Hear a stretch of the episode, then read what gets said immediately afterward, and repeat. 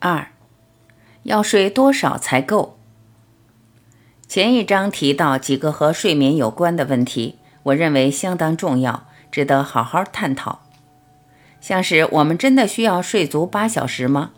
睡越多，是不是对慢性病、健康、寿命都有好的影响？需不需要用药物来帮助入眠？我们的第一个迷思是。人一定要睡八个小时以上才可以健康甚至长寿。很早就有科学家发现，这种说法并不符合事实。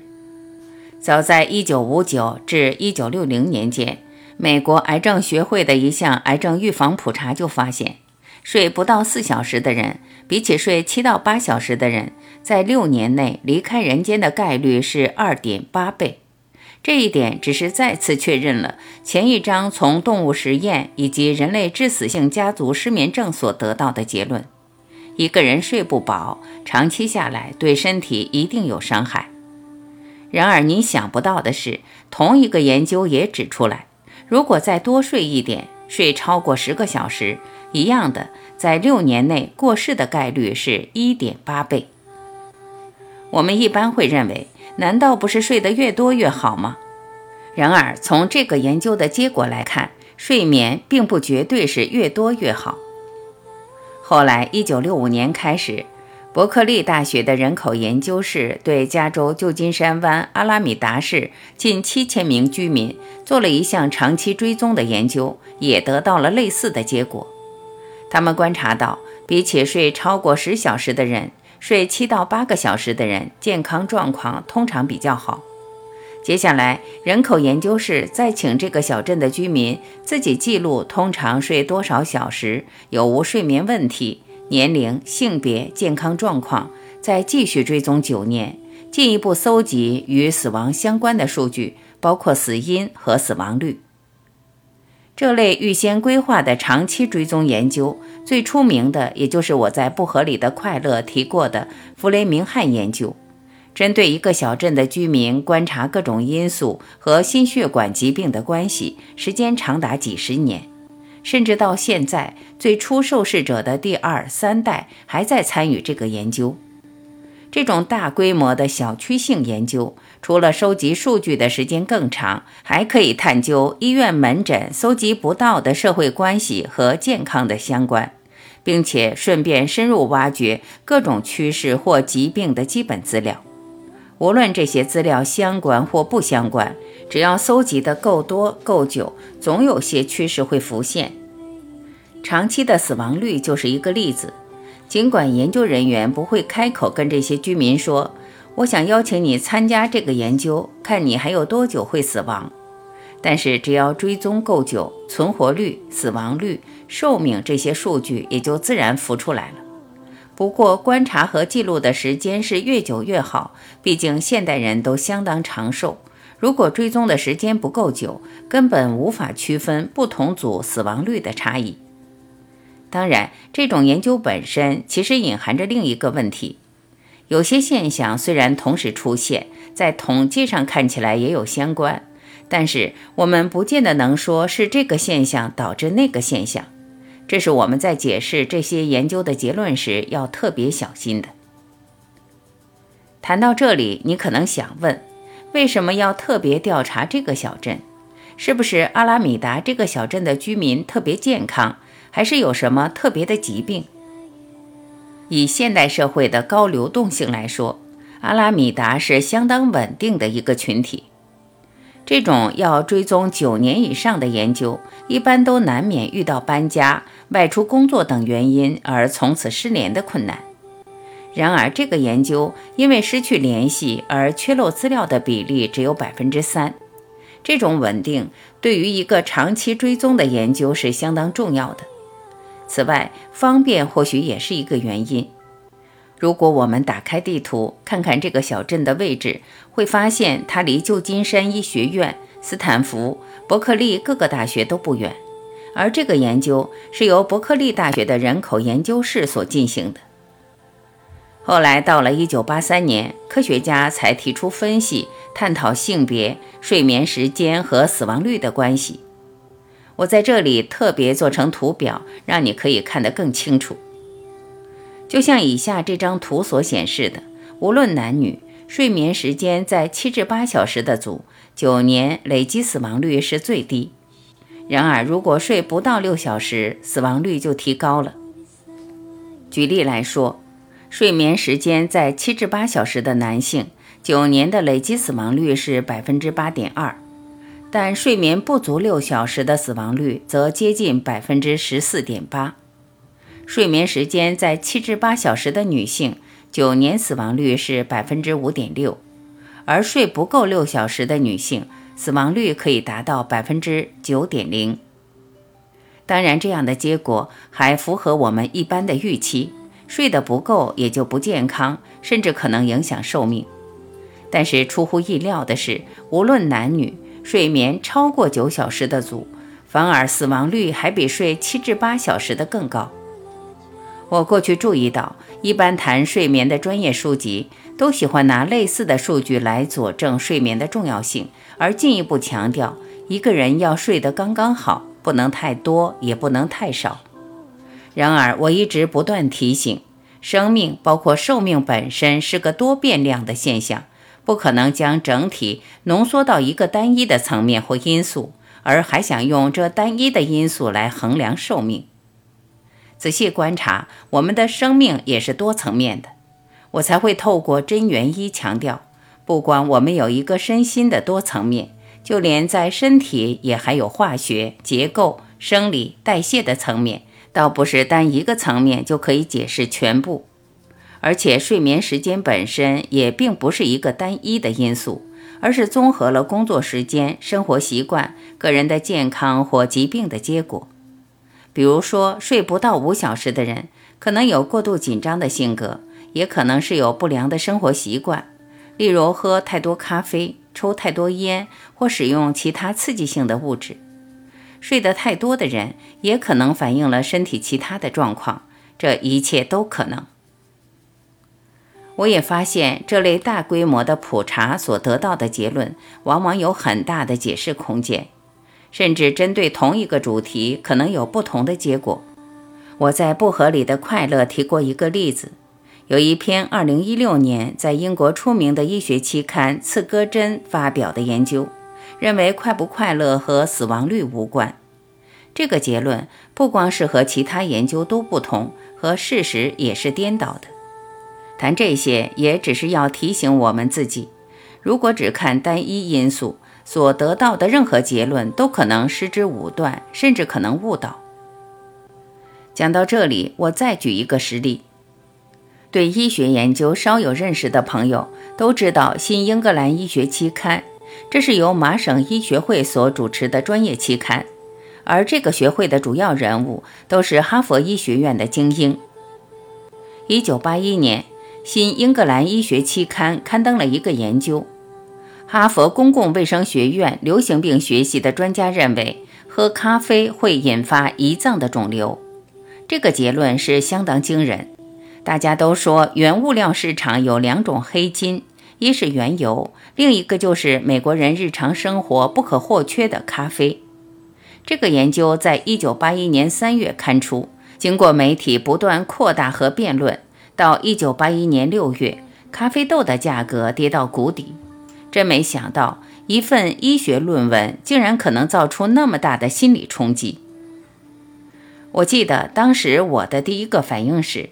凭着这点证据断定喝咖啡和胰脏肿瘤的关系，可能太牵强了。那时候我还和纽约洛克菲勒大学的许多同学和同事争辩起来。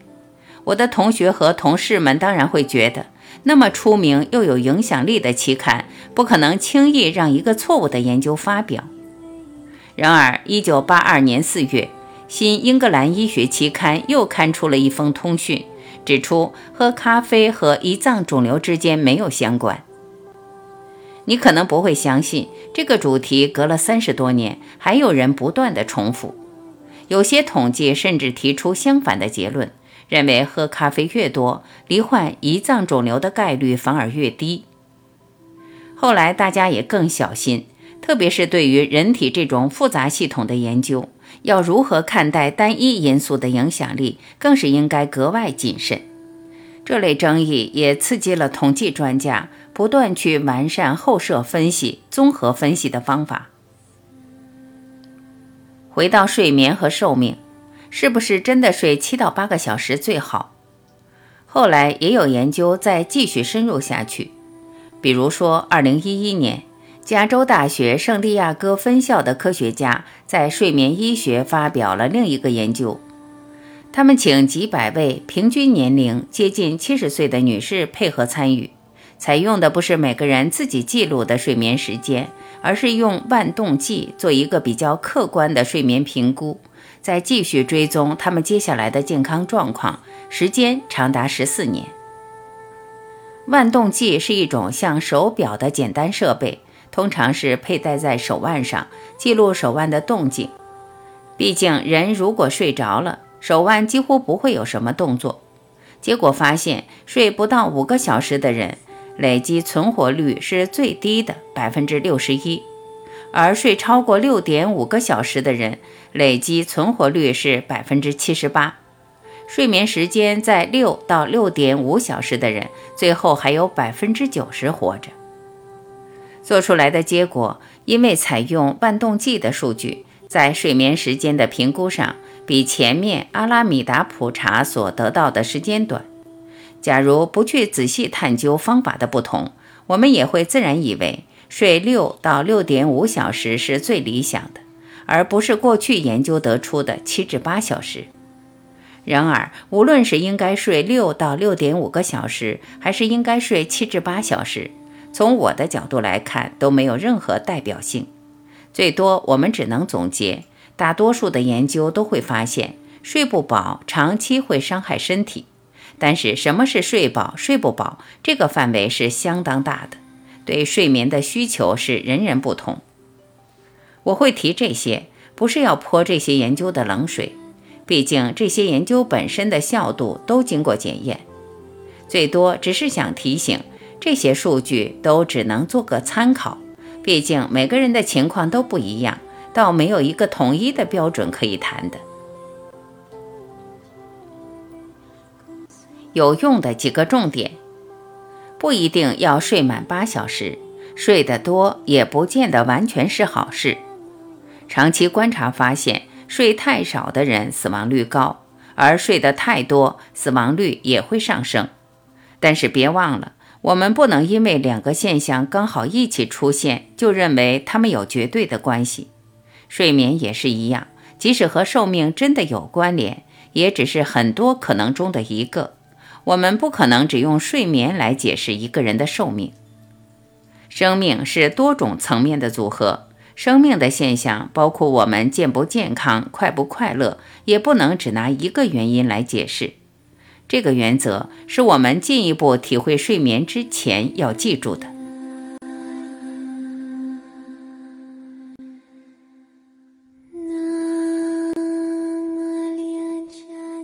练习一，对失眠的观念做一个彻底的转变。